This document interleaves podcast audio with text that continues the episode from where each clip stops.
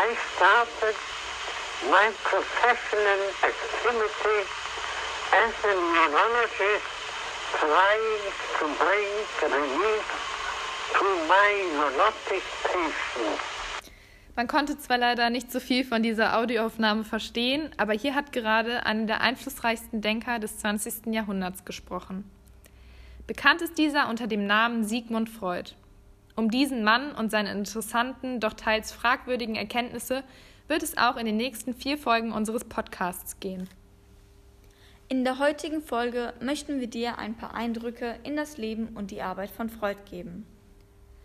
Sigmund Freud war ein österreichischer Arzt, Neurophysiologe, Tiefenpsychologe, Kulturtheoretiker und auch Religionskritiker.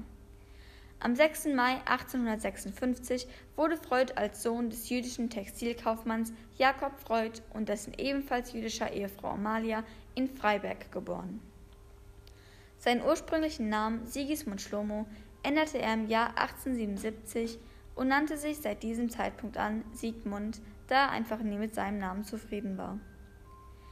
Aber was genau macht diesen Mann eigentlich so besonders? Freud ist der Begründer der Psychoanalyse. Er ging nämlich davon aus, dass die menschliche Psyche aufgrund von konkreten lebensgeschichtlichen Erfahrungen Leiden hervorrufen kann. Laut Freud waren psychische Krankheitssymptome demnach der Ausdruck von verdrängten und vielleicht schmerzhaften Erinnerungen. Er sah dessen Heilungsprozess darin, dass der Patient mit Hilfe des Therapeuten diese Erinnerungen in sein Bewusstsein ruft. Jedoch mehr dazu erfährst du in Folge 2. Wegen einer Wirtschaftskrise zog die Familie 1860 nach Wien.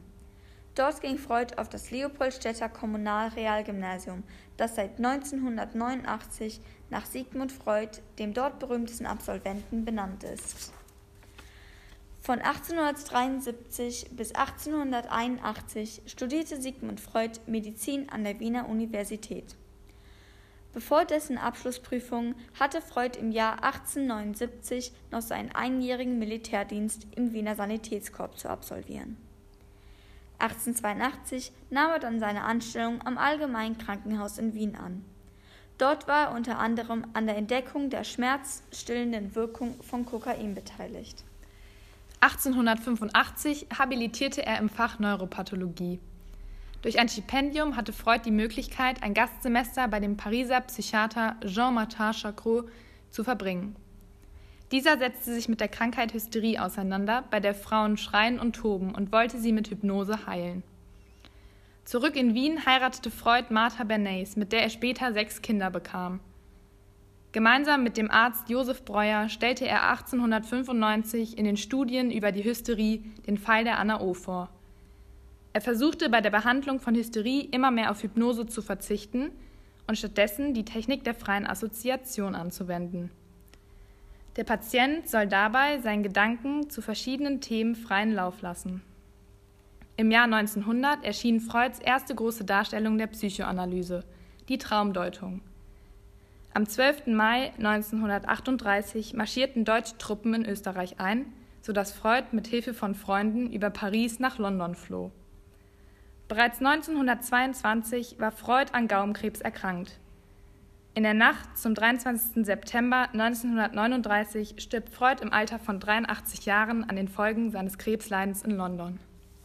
So, das war jetzt auch schon die erste Episode unseres Podcasts über Freud.